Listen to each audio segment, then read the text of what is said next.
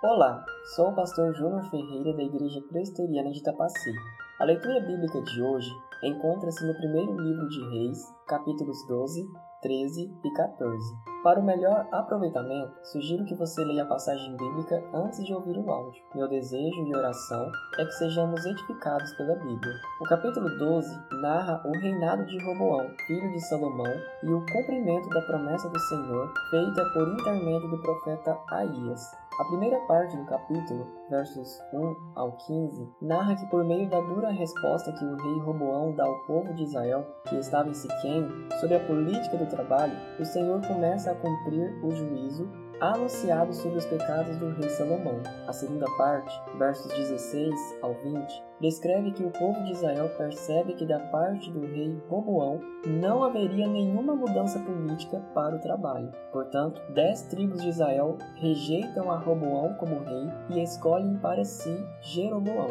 A terceira parte, versos 21 ao 24, narra Deus enviando um homem chamado Semaías para proibir Roboão de guerrear contra Jeroboão, porque tudo o que havia acontecido estava sob a direção de Deus. O capítulo encerra versos 25 ao 33, descrevendo o rei Jeroboão proibindo estrategicamente as dez tribos que o seguiam de adorar em Jerusalém, sede do reino de Judá. Em lugar da adoração prestada no templo de Jerusalém, o rei Jeroboão fabrica dois bezerros de ouro, constrói altos, escolhe seus próprios sacerdotes e oferece sacrifícios aos deuses no mesmo período e do mesmo modo que se adorava a Deus. O capítulo 13 trata da intervenção do Senhor na idolatria do rei Jeroboão. A primeira parte do capítulo, versos 1 ao 10, narra que o Senhor envia um homem da tribo de Judá até a cidade de Betel, um dos locais que passaram a pertencer ao reino de Israel para anunciar um futuro juízo sobre o altar que o rei Jeroboão construíra para sacrificar aos seus deuses. A segunda parte, versos 11 ao 32, narra que, ao retornar para a tribo de Judá, o homem de Deus, que recebera a ordem de não comer pão, não beber água e nem voltar pelo mesmo caminho, desobedece à palavra de Deus, confiando em um profeta antigo e morre em juízo. O capítulo encerra, versos 33 ao 34 54, narrando que o rei Jeroboão continuou na prática do pecado e fazendo tudo o que achava correto. O capítulo 14 descreve o fim do reinado tanto de Jeroboão quanto de Roboão. A primeira parte do capítulo, versos 1 ao 20, descreve o Senhor usando o profeta Aías, o mesmo que no passado usara para anunciar que Jeroboão seria rei sobre Israel, para anunciar dois juízos futuros. Primeiro,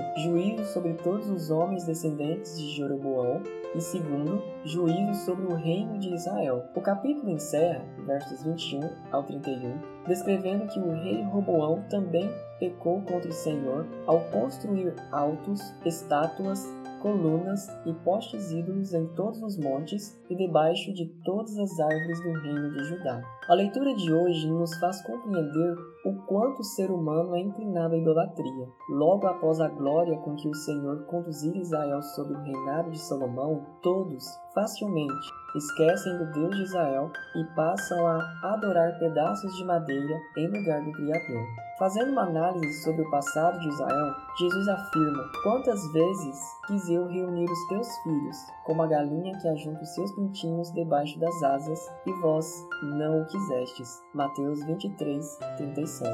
Diante disso, a palavra de Deus nos exorta a algumas aplicações. Primeiro, não substitua o Senhor. Cuidado, qualquer objeto e pessoa podem ocupar o lugar de Deus em nossa vida se não tomarmos cuidado. Segunda, não siga cegamente os seus líderes. Todos os seres humanos foram contaminados pelo pecado. Por isso, mesmo em processo de santificação, podem pecar e isso pode influenciar a muitos se não forem zelosos pela palavra de Deus. E terceira, volte à prática da verdadeira adoração, somente por meio do arrependimento e confissão dos nossos pecados pelo nome de Jesus Cristo que poderemos retornar à verdadeira adoração.